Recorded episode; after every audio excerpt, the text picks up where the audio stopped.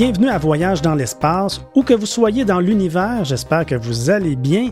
Ici Mathieu Rancourt, géographe et passionné des sciences de la Terre et de l'univers. Il est journaliste scientifique. Il suit l'exploration spatiale depuis 50 ans. Il est présentement situé quelque part dans l'univers. Je suis en compagnie de mon coéquipier Claude Lafleur. Bonjour.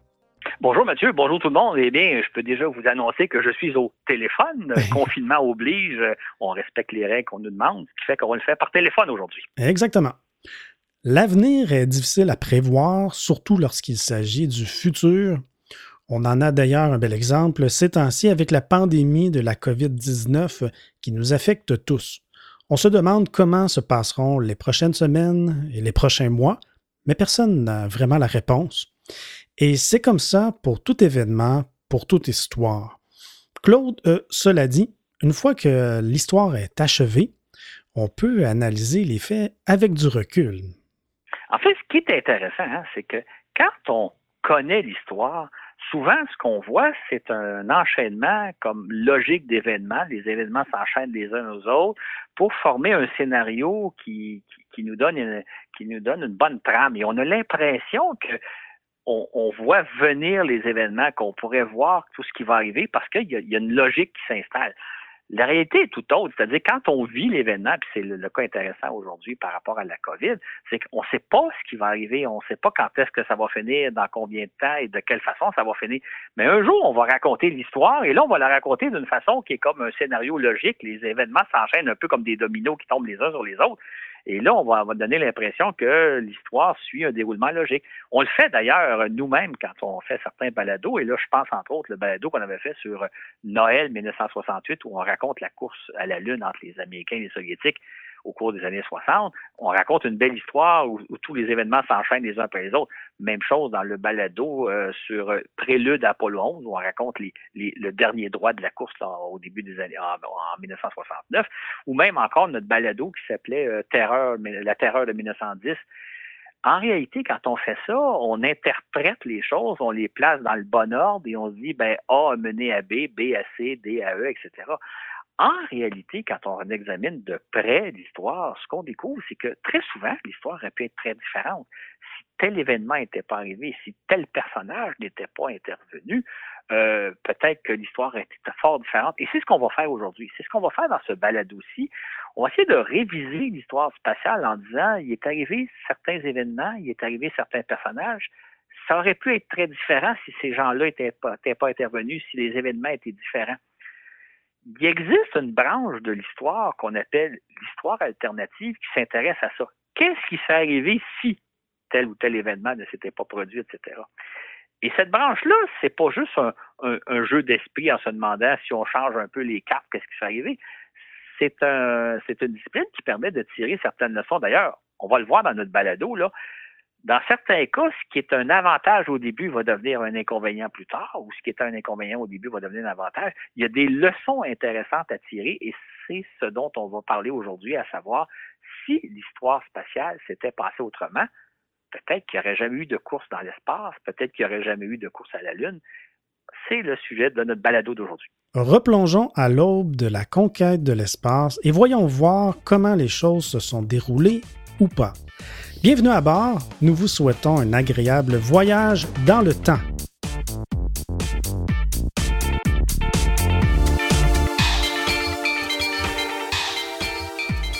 Amorçons notre périple de l'histoire alternative en se reportant au début du 20e siècle et constatons à quel point les choses ont prodigieusement changé depuis. Euh, Claude, il faut savoir qu'à cette époque, euh, ça peut paraître surprenant de nos jours, euh, mais il était généralement admis qu'il y avait une seule galaxie dans tout l'univers, c'est ça? Exactement. En fait, là, si on recule en 1920, il y a 100 ans, on pensait que l'univers était composé d'une seule galaxie qu'on appelait la Voie lactée. Et au télescope, on avait repéré des, nébuleuses, des, petits nuages, justement nébuleux, d'où le terme, où on ne savait pas trop de quoi ils étaient faits. C'est beaucoup plus tard, c'est dans quelques, ben, quelques années plus tard qu'on va découvrir que la plupart de ces nébuleuses-là, ce sont des galaxies. Euh, il y a 100 ans, euh, on pensait qu'il y avait de la vie sur Mars. On était à peu près convaincu qu'il y avait de la vie. Euh, est-ce que c'était de la vie végétale? Est-ce que c'est des animaux? Même certains prétendaient qu'il y avait sur Mars une civilisation nettement plus avancée que la nôtre qui construisait des canaux. Ça, c'est il y a 100 ans. Hein. Il y a 100 mm-hmm. ans, évidemment, on ne connaissait pas l'existence de Pluton, on n'avait pas encore découvert Pluton.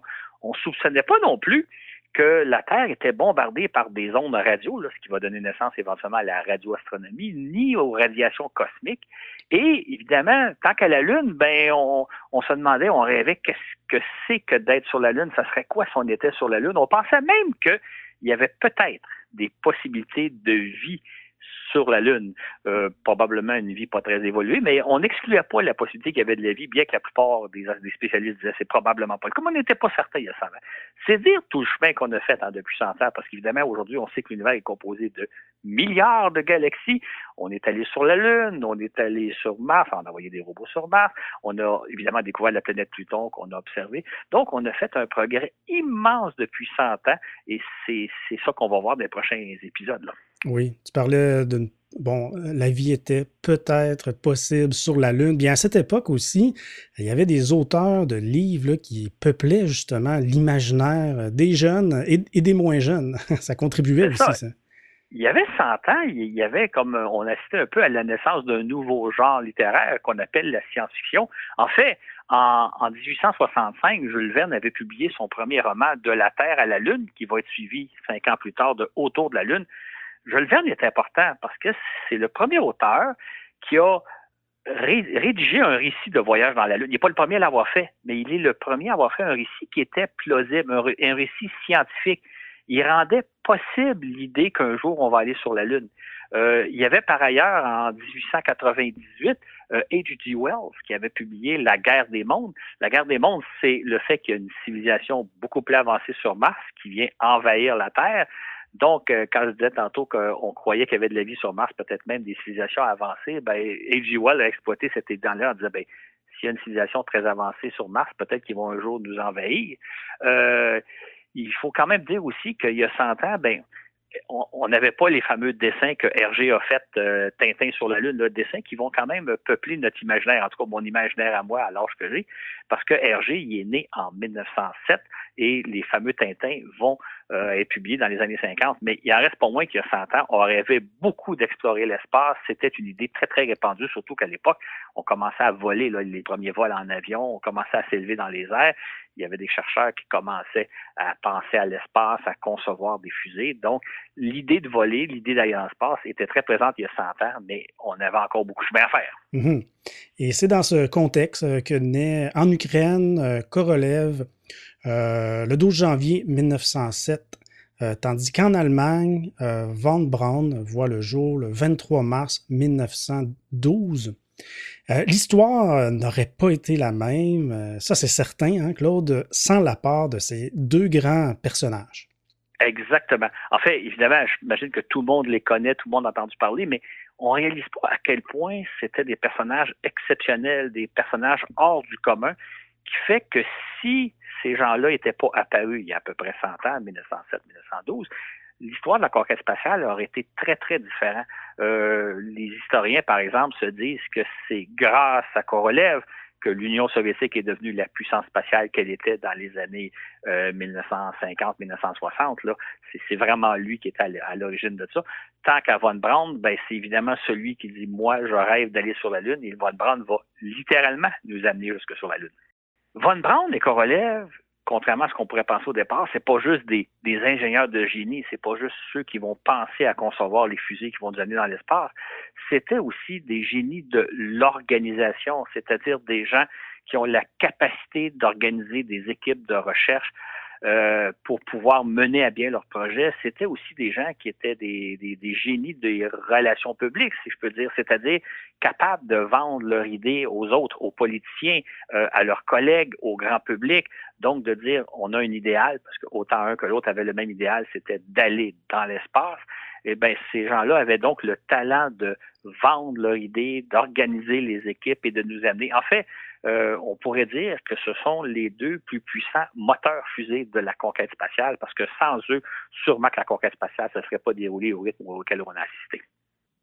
Euh, nous sommes en 1931 Korolev et Von Braun sont de jeunes adultes, mais déjà, Claude, ils s'illustrent dans le nouveau domaine, on pourrait dire, le nouveau domaine de l'astronautique. Exactement. En fait, c'est à partir de ce moment-là qu'on a commencé à sérieusement envisager concevoir des moteurs fusées. En fait, en 1931, euh, Sergi Korolev participe à la fondation du groupe d'études sur la propulsion par réaction qu'on appelle le, GIRD en anglais, en russe, G-I-R-D.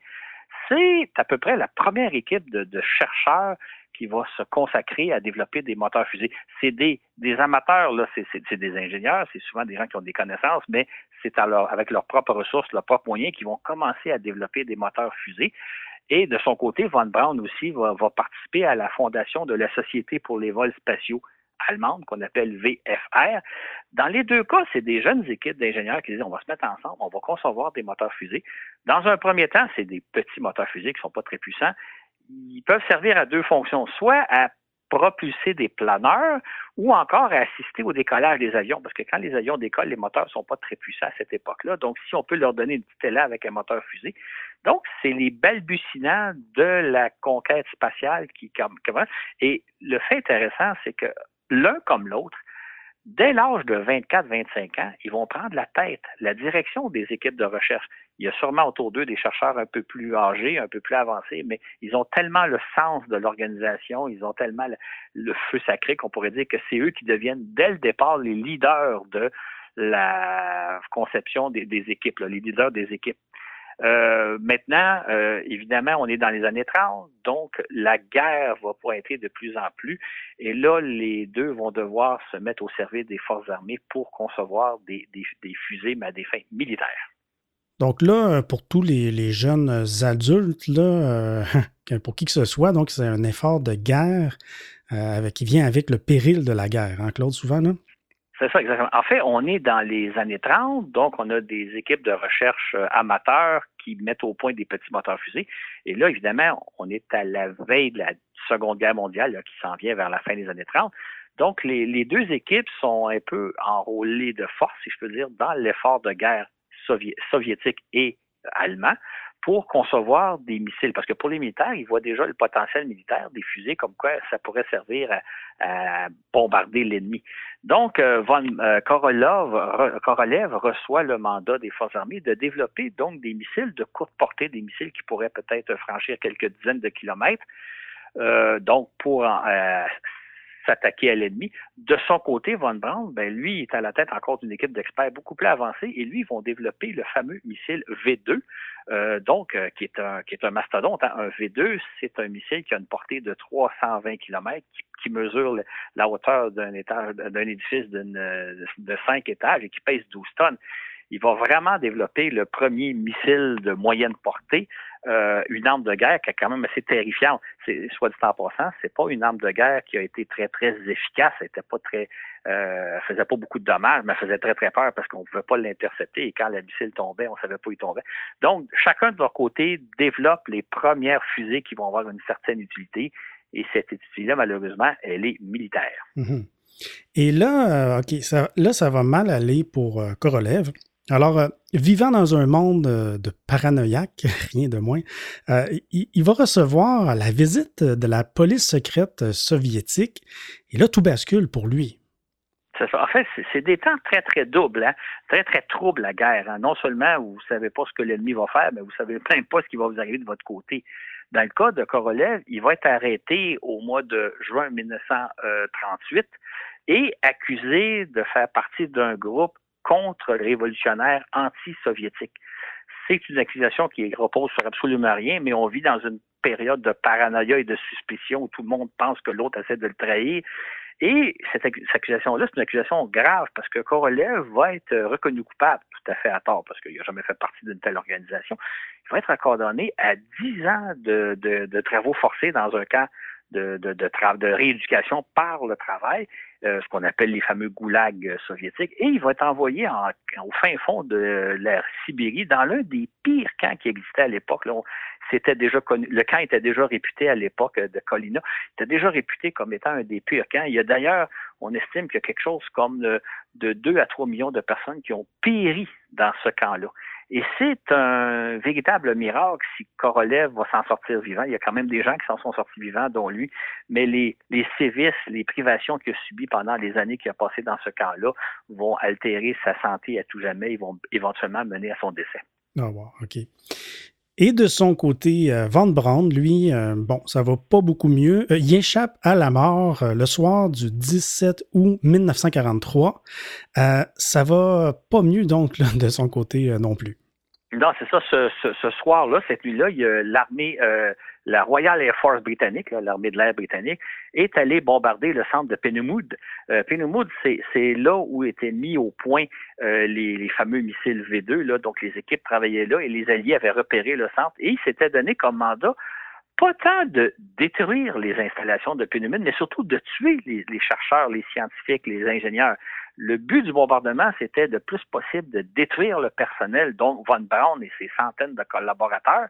Le raid, a eu, le a eu lieu avec succès. les, installations ont été détruites, mais presque par miracle, ou en tout cas de, justesse, la plupart des collaborateurs, tout le monde a été sauvé. En fait, il y a deux, deux membres du personnel seulement qui ont péri.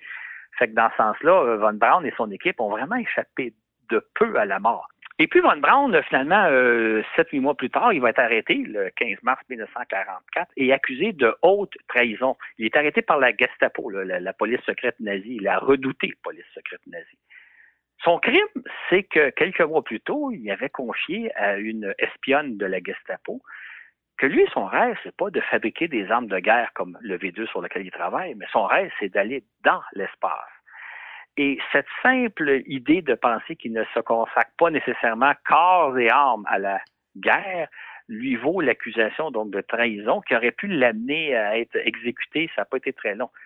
Heureusement que son patron, le, colonel Walter Dunberger, qui était son patron, il a dit, écoutez, il a défendu Von Braun au risque même de, euh, au péril de sa vie en disant j'ai absolument besoin de Von Braun pour mettre au point les V2 si jamais vous l'exécutez on ne pourra pas terminer la mise au point des V2. J'en ai absolument besoin. Et c'est pour ça que Von Braun va être libéré euh, après deux semaines d'avoir passé dans les geôles de la Gestapo, ou comme il dira plus tard, il dit J'ai échappé de peu à la torture et à l'exécution. Euh, tout ça pour dire que ce qu'on vient de voir dans ce chapitre-là, c'est que durant la deuxième, la Seconde Guerre mondiale, autant Sergi Korolev que Vanna von Braun ont échappé de peu à la mort. Ils auraient très bien pu périr durant la guerre et probablement que les suites de la conquête spatiale auraient été fort différentes sans ces deux puissants moteurs fusées, comme on vient de le voir. Donc, l'histoire peut changer, peut basculer en peu de temps. Ça a failli être le cas dans les années 40, mais heureusement, nos deux, nos deux moteurs fusées ont survécu. Tout à fait. Je riais un peu, mais quand même, le, début de vie euh, de, nos deux héros a quand même été euh, assez difficile. C'est pas, pas très drôle en réalité. On n'imagine pas ça aujourd'hui à quel point ça pouvait être des, périodes absolument terribles, misérables. On se sent des fois un peu misérable avec la COVID-19, là, mais c'était des temps tellement plus troubles à cette époque-là, les années 30, les années 40. Là. On a fait du chemin depuis ce temps-là. C'est vrai.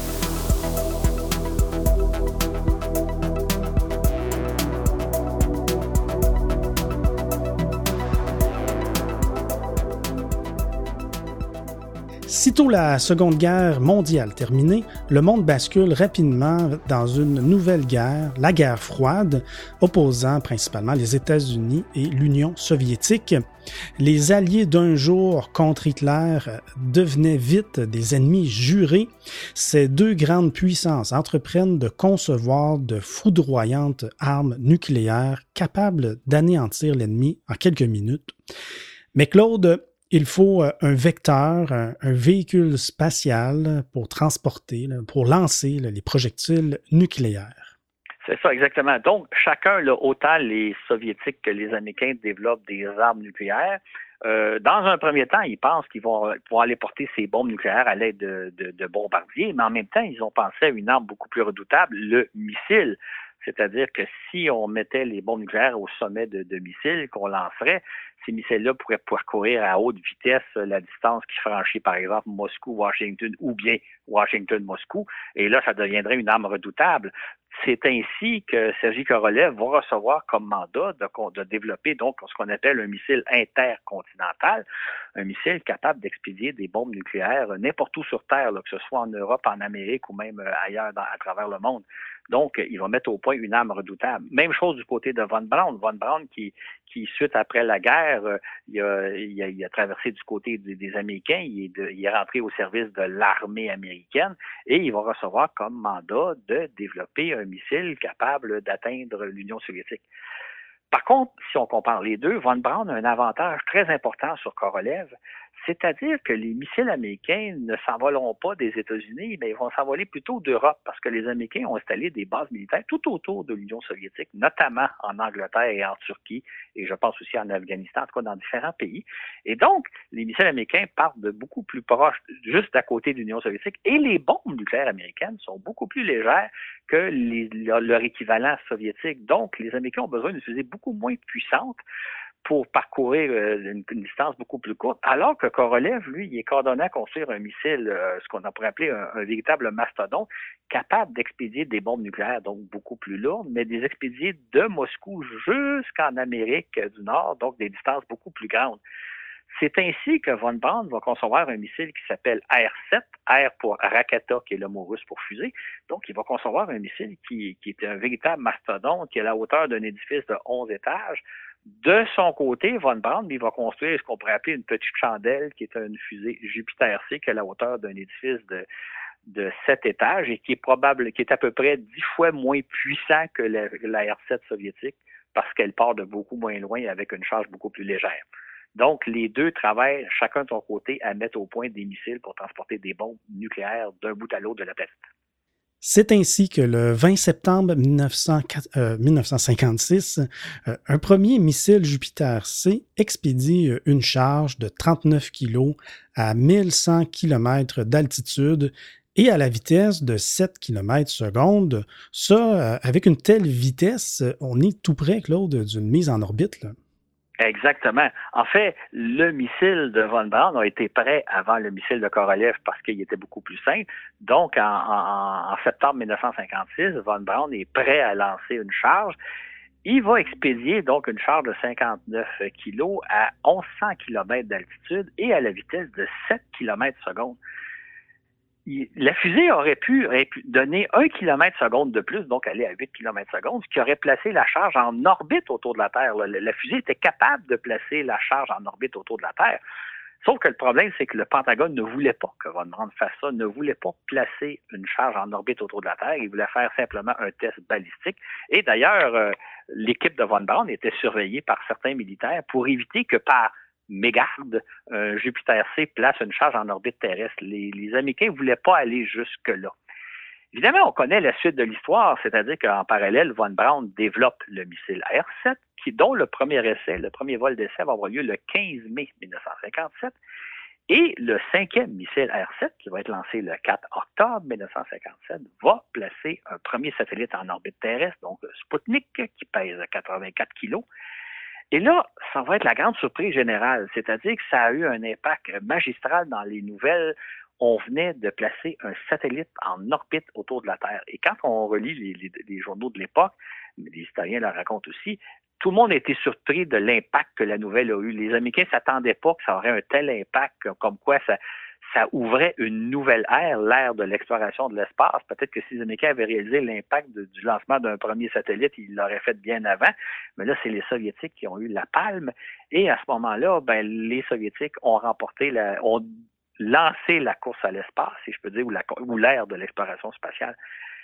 Tout ça pour dire que si on y pense euh, deux minutes, dès septembre 1956, les Américains auraient pu être les premiers à lancer un satellite dans l'espace. C'est juste parce qu'ils n'ont pas voulu le faire.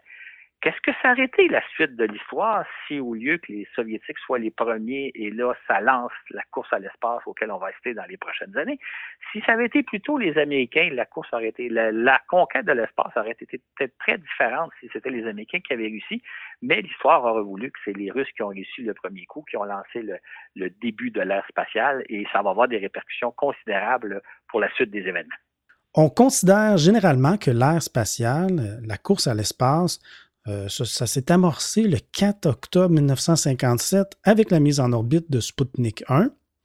Mais ce n'est pas tout à fait exact. Euh, du moins, pour toi, Claude, la course aurait commencé deux ans plus tôt. Exactement. En fait, il faut retourner au printemps 1955, lorsque les Soviétiques annoncent la mise sur pied d'une équipe de spécialistes chargée de concevoir un premier satellite qui va être placé en orbite autour de la Terre.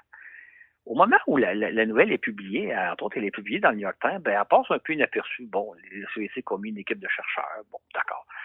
On peut aussi relater que quelques mois plus tôt, il y a un certain professeur Dobron Ravov qui avait aussi annoncé que les bientôt on aurait on placerait des satellites en orbite autour de la Terre, satellites qui nous, de qui nous permettraient de se lancer à la conquête de la Lune. Et ça, ça devrait survenir dans les premières années, dans les prochaines années, d'ici quelques années. Maintenant, euh, la nouvelle est passée relativement aperçue, inaperçue, sauf que le 29 juillet 1955, donc en plein été, en plein milieu de l'été, le président Eisenhower, le président américain de l'époque, a annoncé que les Américains allaient procéder au lancement d'un premier satellite dans le cadre de l'année euh, géophysique internationale qui était prévue pour avoir lieu entre le 1er juillet 1957 et le 31 décembre 1958. Donc, les Américains avaient dit, écoutez, c'est une année de recherche sur l'ensemble de la planète et nous, nous allons placer en orbite un satellite euh, euh, de, qui a à peu près la grosseur d'un ballon de basketball et qui va faire des recherches scientifiques. Donc, il annonce ça en plein été et à l'époque, évidemment, on, on, pense même pas à une course à l'espace. On est convaincu que les Américains, de toute façon, vont être les premiers à lancer le satellite. On a un peu oublié que les Soviétiques se préparent aussi. Donc, la course s'amorce sans même qu'on s'en rende compte parce qu'il ne fait aucun doute à l'époque que les Américains vont être les premiers à lancer un satellite dans l'espace.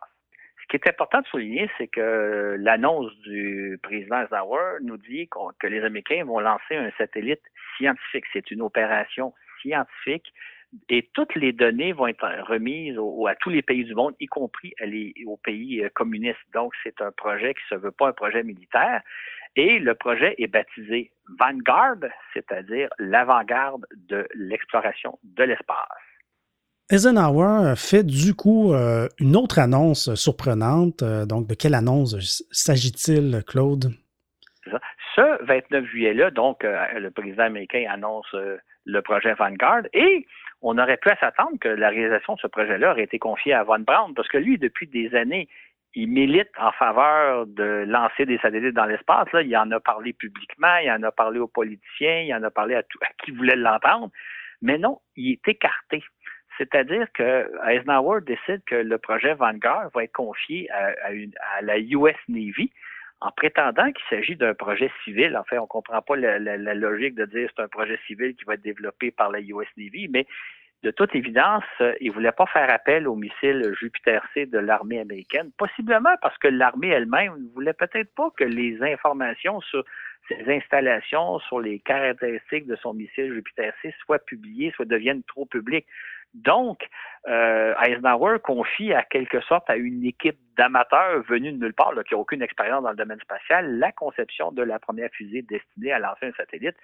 Et là, il faut le dire, Von Braun a été vraiment choqué, vraiment surpris. Lui qui rêve, lui qui milite depuis des années, peut-être même depuis des décennies pour envoyer un satellite dans l'espace, c'est pas à lui qu'on fait appel, c'est à une autre équipe. Et encore là, ça va changer toute la suite de l'histoire. En effet, à la suite euh, du lancement de Sputnik 1 en octobre 1957, euh, puis de Sputnik 2 le mois suivant, euh, le satellite transportant la chienne Laika, l'équipe Vanguard tente un, premier lancement le 3 décembre. L'opération étant télédiffusée en direct sur les chaînes américaines, ce fut un échec retentissant. Et là, Von Braun va avoir en quelque sorte sa revanche, même si ce n'est pas. C'est-à-dire que c'est à lui qu'on va revenir l'honneur de placer le premier satellite américain en orbite, le fameux Explorer 1, qui va être lancé au soir du 31 janvier 1958 dans le plus grand secret, c'est-à-dire qu'alors que le Vanguard euh, lancé au début de décembre avait été télédiffusé en direct, le lancement d'Explorer 1 se fait le soir dans le plus grand secret et c'est seulement le lendemain matin que les Américains vont apprendre qu'ils ont réussi à lancer eux aussi un satellite, à placer un satellite en orbite autour de la Terre, quatre mois après les Soviétiques. Encore une fois, on peut se demander qu'est-ce qui serait arrivé de la course à l'espace si les Américains avaient été les premiers à lancer un satellite. S'il l'avait fait dès le mois de septembre 1956, l'histoire aurait été tout autrement. Si euh, Von Braun avait été aux commandes dès le départ et qu'il n'y avait pas eu l'échec Vanguard, comment ça aurait changé le on voit un peu euh, tout au long de notre récit que souvent l'histoire être très différente, moyennant un événement ou fortuit ou pas. Donc, euh, malheureusement, les Américains se sont traînés les pieds. Et il faut dire à l'époque hein, que quand Eisenhower a fait son annonce en 1955, on était certain que les Américains seraient les premiers à lancer satellite. Ça faisait aucun doute. Ils étaient euh, en avance technologiquement sur tous les pays du monde. Ils ont vraiment été de précourt en 1957 lorsque les Soviétiques ont réussi les premiers à placer un satellite et ce qui a eu un retentissement considérable, beaucoup plus que ce que les Américains et même les Soviétiques eux-mêmes avaient imaginé.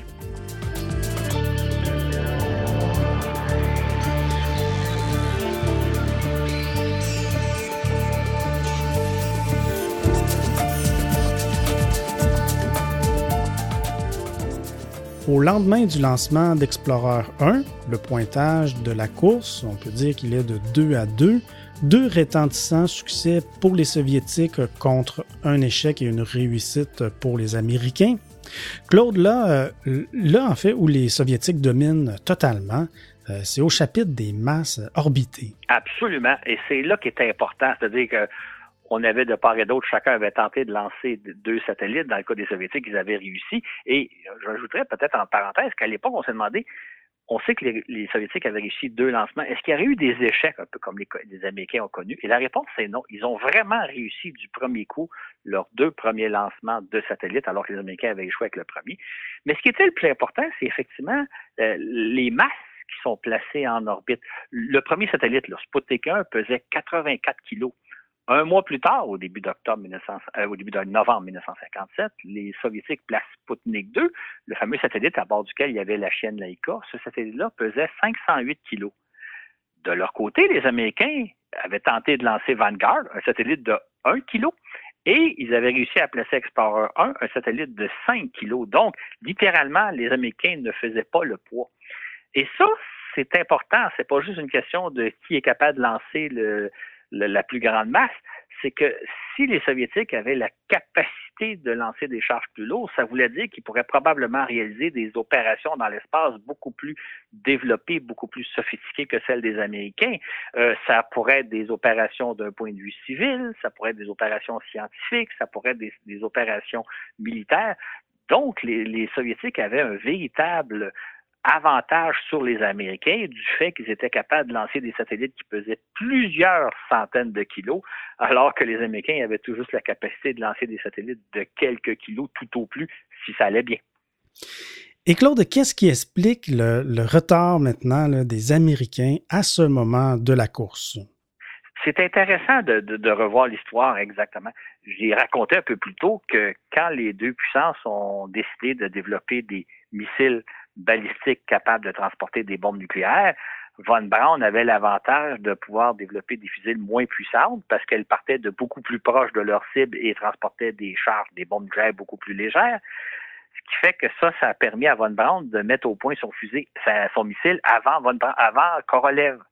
Mais rendu à l'ère spatiale, on voit que ce qui est un avantage devient un handicap, c'est-à-dire que les Soviétiques dispose d'un missile, d'une fusée beaucoup plus puissante que celle des Américains, la fameuse R-7, et donc ils sont capables de placer des charges utiles beaucoup plus lourdes dans l'espace, alors que les Américains n'ont que de petites fusées pas très puissantes et qui peuvent à peine placer quelques kilos en orbite terrestre. Et c'est d'autant plus un inconvénient que les Américains sont conscients que pour développer des fusées puissantes, des fusées aussi puissantes que celles des Soviétiques, ça va prendre des années.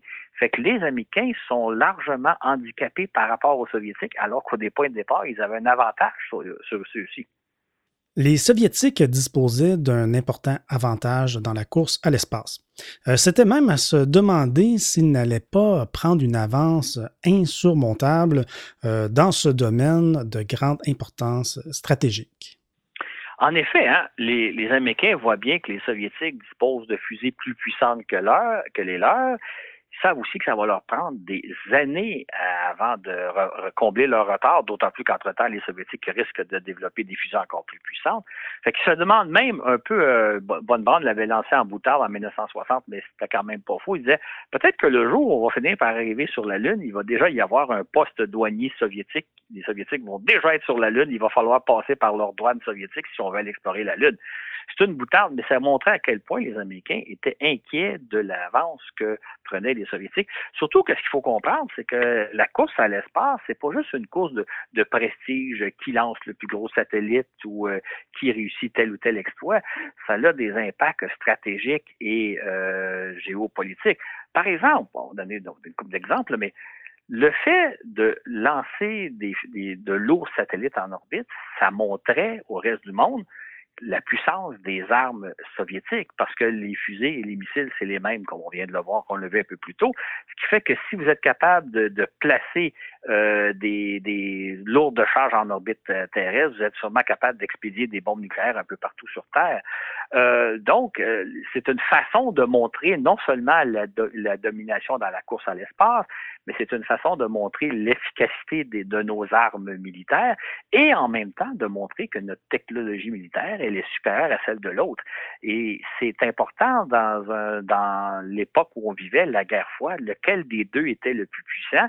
Ben, en lançant des satellites de plus en plus lourds, les Soviétiques montraient qu'ils étaient en avance sur les Américains qui avaient des armes militaires beaucoup plus puissantes. Donc, il y avait un enjeu géopolitique et stratégique très important dans la course à l'espace et non pas comme des fois les gens pensent que c'était une course strictement de prestige, à savoir lequel réussirait tel ou tel exploit de l'espace. C'était beaucoup plus important que ça. C'est avec un étonnement sans cesse renouvelé que le monde assiste aux exploits soviétiques qui se succèdent, Claude, les uns après les autres. En effet, les gens sont toujours surpris parce qu'à chaque fois que les Soviétiques réalisent quelque chose dans l'espace, c'est un exploit qui dépasse un peu l'imaginaire. Par exemple, au mois de mai 1958, ils vont lancer un Sputnik, Sputnik numéro 3, qui va être un laboratoire scientifique qui pèse une tonne, 1,3 tonnes, une tonne, 1300 euh, kilogrammes. Alors qu'à l'époque, les Américains ont peine à misère à lancer des satellites de quelques kilos. Les Soviétiques lancent des satellites de plus d'une tonne. Et puis, en janvier 1959, ils lancent une sonde en direction de la Lune, Luna 1. Luna 1 va passer à côté de la Lune et va se placer en orbite autour du Soleil, devenant la première petite planète de fabrication humaine. En septembre 1959, ils vont lancer un deuxième sonde lunaire qui va aller percuter la Lune. Lune 2 va s'écraser sur la Lune. Et là, ce que ça donne un peu l'image, c'est que si une fusée soviétique est capable d'atteindre la Lune qui est située à 385 000 km de nous, n'importe quel missile soviétique doit être capable de s'abattre sur Washington, euh, sur New York, sur Los Angeles. Effectivement. Et quand je disais tantôt que c'est une façon de démontrer la puissance des armes sans mhm. menacer personne, on a un bel exemple. Et puis le mois suivant, en octobre 1959, il y a une sonde, Luna 3, qui s'en va photographier la face cachée de la Lune. Encore là, c'est un exploit qui, pour la première fois, on voit la face cachée de la Lune. On a un aperçu de ce que de ce que pourrait avoir de l'air la face cachée. Mais c'est une façon aussi de montrer au monde entier que si on est capable d'aller photographier la face cachée de la Lune, on doit être aussi capable de photographier, ou on va être capable bientôt de photographier n'importe quelle installation américaine un peu partout sur Terre. Donc, les Soviétiques montrent leur puissance et dans le fond, les Américains se sentent menacés par les exploits spatio-soviétiques. Et comme on est en pleine guerre froide, ben, ils ont un peu raison d'avoir peur, de craindre ce qui pourrait arriver, étant donné que les Soviétiques montrent systématiquement des capacités euh, supérieures à celles des Américains. Fait que la course à l'espace, comme je l'ai dit un peu plus tôt, c'est pas juste une course au prestige, au record olympique, à qui va réussir la première chose c'est une démonstration de la puissance de l'un par rapport à l'autre. Et à ce petit jeu-là, les Américains qui se croyaient au, tout début en avance sur tout le monde se rendent compte qu'ils sont en retard et que les Soviétiques sont en train de dominer un domaine hautement stratégique, d'importance hautement stratégique. Mm-hmm. En pleine guerre froide, donc, faut-il le rappeler, il y, donc, il y avait de quoi euh, s'inquiéter. Exactement.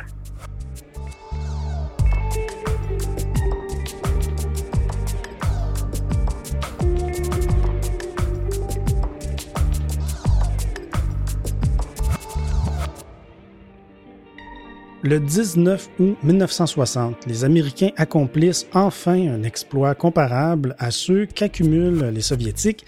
Ils ramènent sur Terre une capsule Discovery euh, qui a passé 24 heures dans l'espace.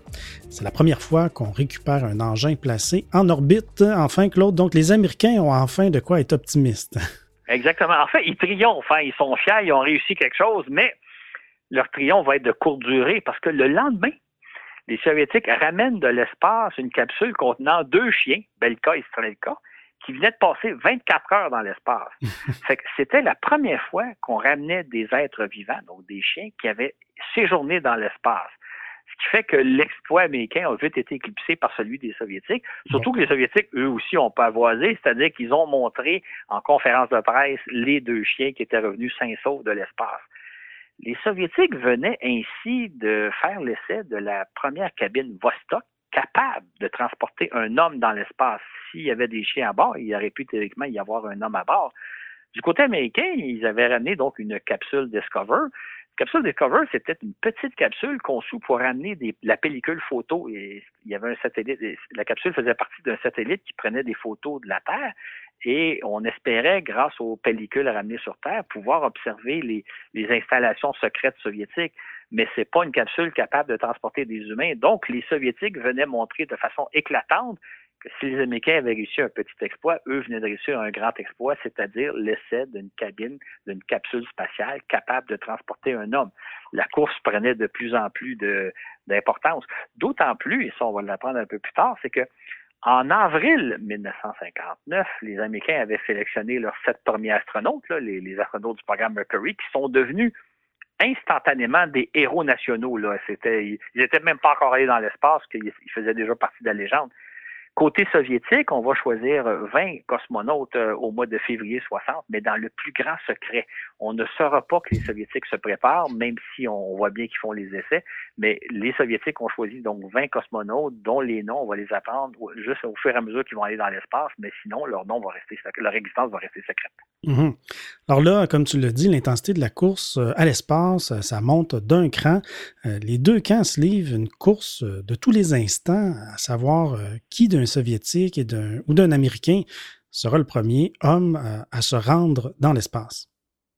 Exactement. En fait, au début de 1961, les deux camps ont mené un certain nombre de tests avec leur, leur, capsule Vostok et leur capsule Mercury.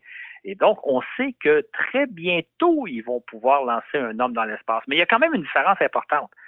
Les Soviétiques auront déjà démontré leur capacité de placer en orbite le vaisseau Vostok, qui, soit dit en passant, pèse 4,7 tonnes et est capable de transporter un homme. Du côté américain, ils ne sont pas encore capables de le placer en orbite, leur capsule Mercury. Une capsule Mercury qui pèse seulement une tonne et demie, donc à peu près le tiers du poids d'une Vostok.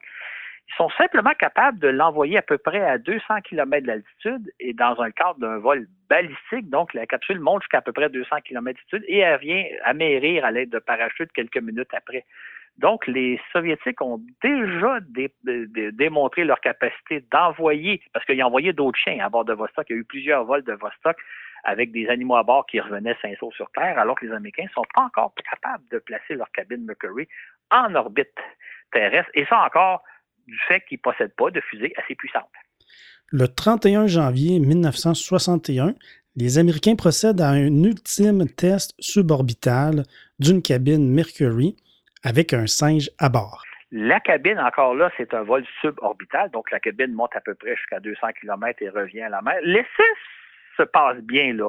Il y a des petits problèmes, mais tout se passe bien, sauf que la fusée ne fonctionne pas parfaitement, la fusée Jupiter-C ou Redstone, c'est le même modèle. La fusée Redstone ne fonctionne pas parfaitement bien. Fait que Von Braun réclame un ultime test. Il dit, écoutez, j'aimerais faire un autre vol balistique, un autre vol avec un singe à bord ou, aucun animal, peu importe, pour tester la fusée, pour être certain que ça va bien fonctionner.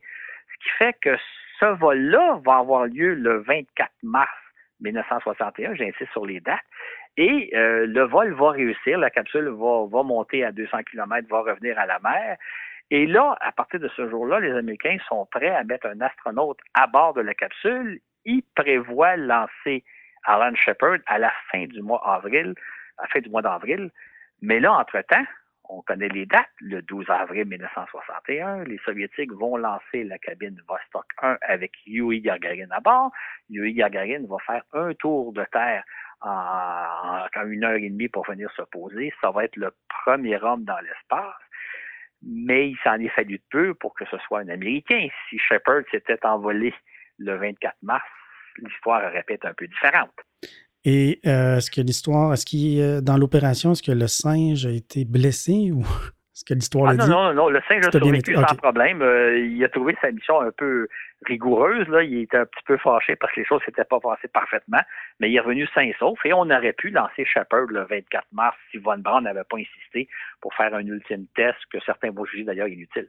OK, tu me rassures.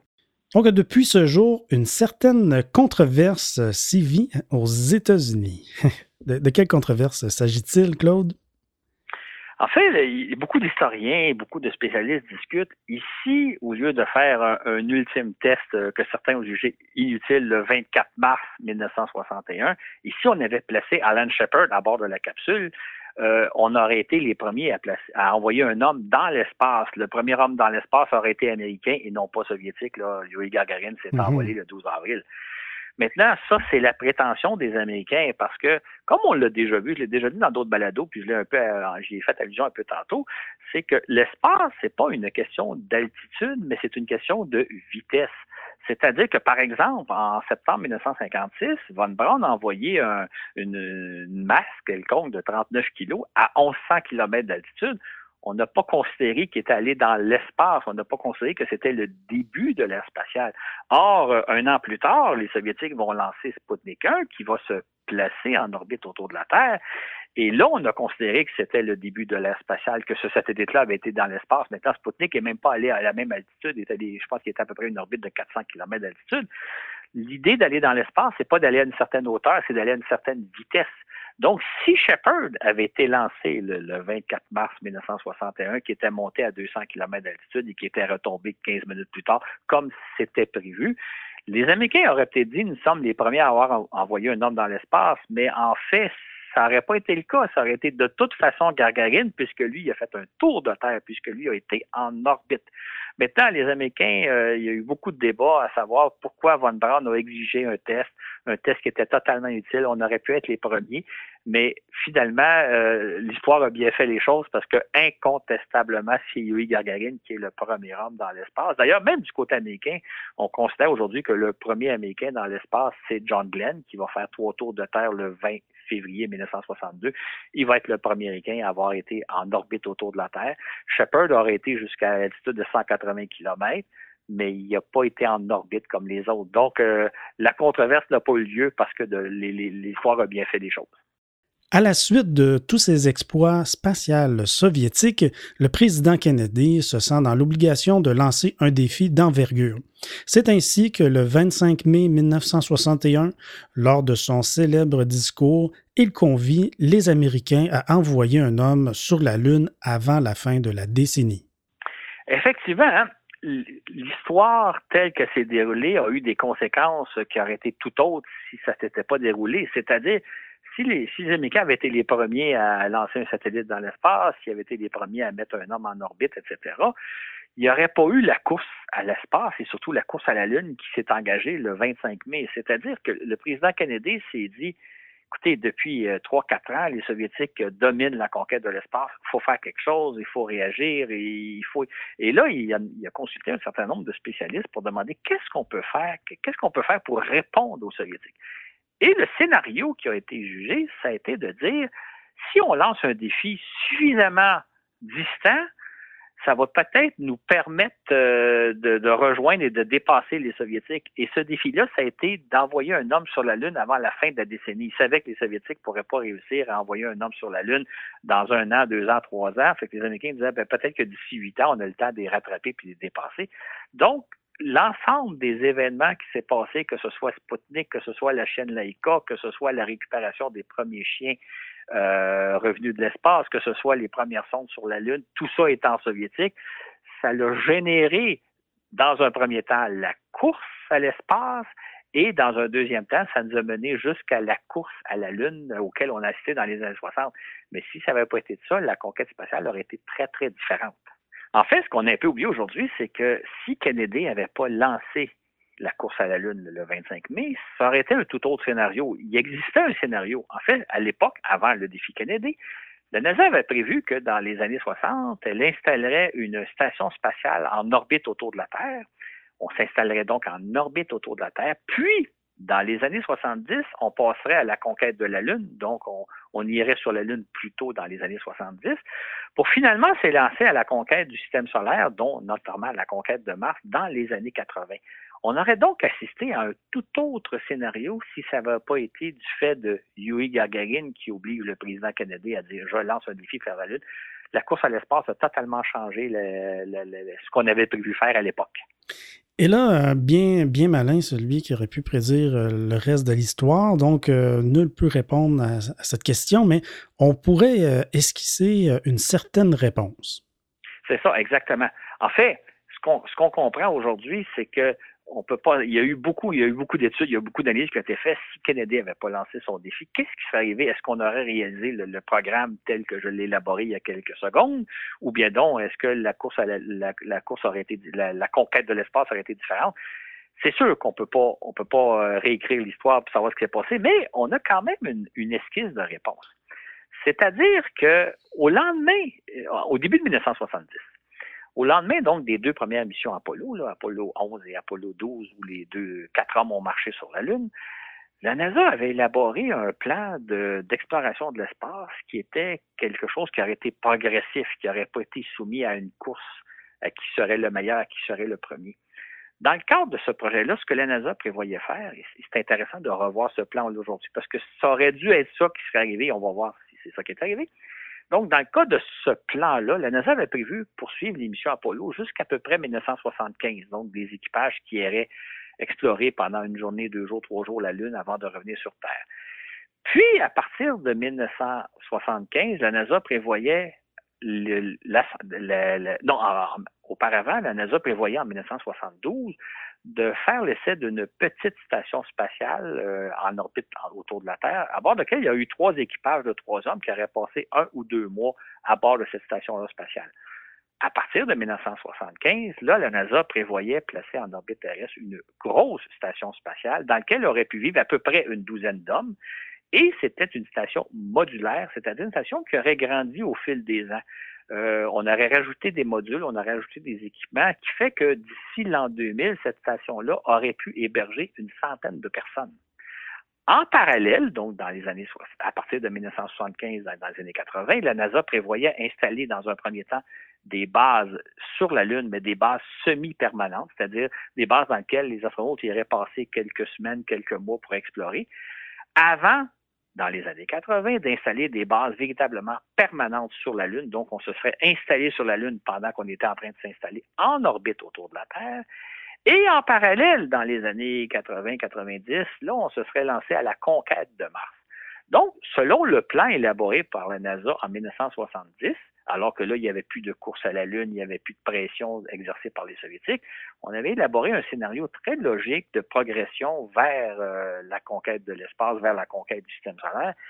Évidemment, ce qu'on sait aujourd'hui, c'est que c'est absolument pas ça qui est arrivé, c'est-à-dire que les, missions Apollo se sont terminées en 1972.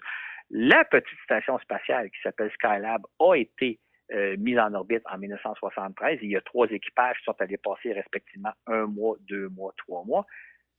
Mais après ça, plus rien. C'est-à-dire qu'on n'a pas construit la fameuse station spatiale dans laquelle il pourrait habiter éventuellement une centaine de personnes.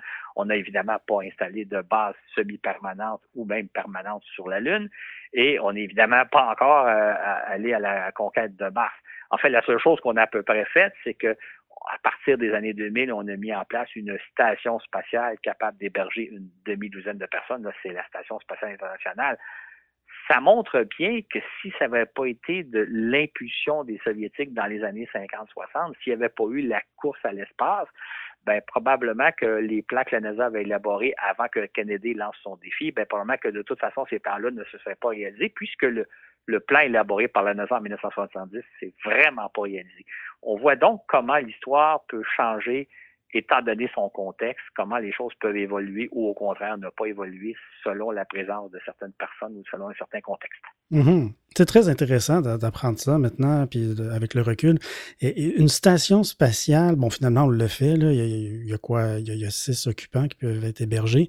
Une centaine d'occupants dans une station spatiale, c'est n'y a rien dans les cartes, il n'y a rien dans les plans qui, nous dirigent vers ça. Non? On, est, on est loin de là, à ma connaissance, du moins. Absolument. Ben, il y a plusieurs raisons à ça. D'une part, à l'époque, le plan de la NASA, quand on lit dans 1910, puis dans, soit dit dans une semaine, on va publier un fascicule dans lequel euh, on explique euh, plus en détail ce qu'on vient de vous raconter, puis on donne la référence de l'article qui vaut la peine d'aller lu.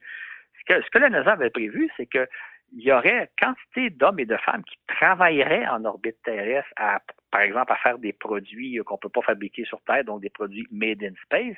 Mais il y aurait aussi des équipages qui seraient en transit, qui se serviraient de cette station spatiale-là pour s'en rendre sur la Lune ou pour s'élancer à la conquête de Mars. Donc, ce serait une espèce de base, un peu comme un aéroport où il y a plein de gens qui arrivent, qui repartent. Il y a différentes personnes qui ont des rôles très élaborés. On est évidemment à des années-lumière de ça aujourd'hui. Là, on a six astronautes qui font des expériences scientifiques à bord de la station spatiale, mais ils sont pas en transit vers la Lune et vers la planète Mars. On est très, très, très loin de ça, malheureusement. Mmh, tout à fait.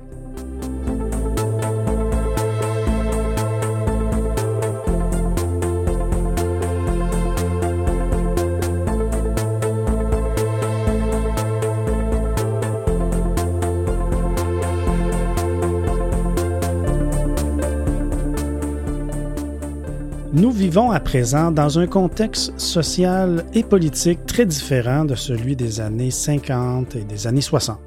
On a d'ailleurs peine à imaginer ce que c'était de vivre à l'époque de la guerre froide, alors que les Américains et les Soviétiques faisaient, peser sur le monde entier la menace d'un anéantissement euh, nucléaire, dis-je bien, à tout moment. Claude, en conclusion de cet épisode, euh, la relation entre ces deux ennemis jurés, euh, on peut dire qu'elle a beaucoup évolué hein, maintenant, aujourd'hui? Absolument. En fait, on, peut difficilement imaginer le monde de ce que c'était dans les années 60, là, quand, quand ces gens-là se livraient une lutte à tous les instants et menaçaient d'anéantir le monde à l'aide d'armes nucléaires. Euh, c'est vraiment une époque, je pense, ceux qui l'ont pas connue ne peuvent pas imaginer. Et ce qui est encore plus surprenant, c'est que donc ces deux ennemis-là, les, Soviétiques ou les Russes d'un côté, puis les Américains, travaillent aujourd'hui au quotidien, jour après jour, dans le cadre de l'opération de la Station spatiale internationale. Et ce travail-là s'effectue depuis une trentaine d'années.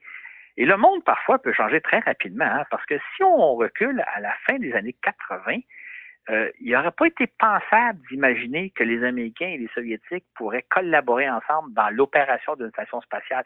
Je raconte dans, le fascicule, ou comme j'ai déjà raconté, que moi, j'ai écrit un livre en 1988 qui s'appelle Vivre en apesanteur, dans lequel je parlais de, des stations spatiales soviétiques et de la navette spatiale américaine.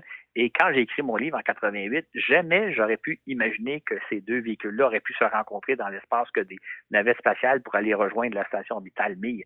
Et pourtant, quelques années plus tard, enfin en 1995, ce projet-là est devenu réalité. La navette est allée s'arrimer à la station spatiale euh, russe, devenue russe entre-temps, Mir. Et donc, la collaboration comme ça s'est engendrée à partir de 1992 pour donner lieu à la Station spatiale internationale, ce que l'on n'aurait jamais pu imaginer entre-temps. Le monde peut changer rapidement. Euh, Aujourd'hui, il y a des gens, par exemple, qui rêvent de, de revivre les années 60, qui aimerait ça assister à une nouvelle course à l'espace, notamment entre les Américains et les Chinois. Là, euh, on sait que les Chinois ont un programme spatial, ils ont, ils ont des ambitions, entre autres, d'explorer la Lune, et certains se disent, on pourrait peut-être assister à une course entre les Américains et les Chinois. Qui des deux va arriver le premier sur la Lune? Qui des deux va amener à, nouveau des humains sur la Lune? Moi, je peux vous dire que je, de toute évidence, ça n'arrivera pas pour deux raisons. D'abord, les Chinois ne sont pas de taille aux Américains. un jour, je ferai un balado sur ce sujet-là. Les Chinois sont vraiment pas au même niveau que les Américains. Puis tant qu'aux Américains, ils n'ont pas le goût de revivre une course à la Lune, ils l'ont déjà gagné il y, a, 50 ans maintenant. Fait les gens qui voudraient revivre le passé en espérant que c'était oh, la belle époque des années 60, si on pouvait la revivre, on la revivra pas. Le monde a changé, l'histoire continue d'avancer. Des fois, on dit que l'histoire se répète moi, c'est pas ce que j'observe. Moi, ce que j'observe, c'est que parfois, on répète les mêmes erreurs ou les mêmes comportements, mais l'histoire, elle évolue. Le monde d'aujourd'hui, il n'est vraiment pas celui dans lequel on était dans les années 60. Et je dirais, Dieu merci, parce que pour avoir connu l'époque euh, où les deux pays, les deux grandes puissances nucléaires menaçaient de s'anéantir les uns les autres, je n'ai pas le goût de revivre ça. Fait que c'est sûr que le monde change. Le monde a changé et on peut déjà dire que le monde de 2030 sera très, très, très différent du monde de 2020 dans lequel on est. D'ailleurs, on vit une période un peu particulière, la période de la pandémie de la COVID. Ça pas de doute que le monde va changer, il va, ça va avoir un impact.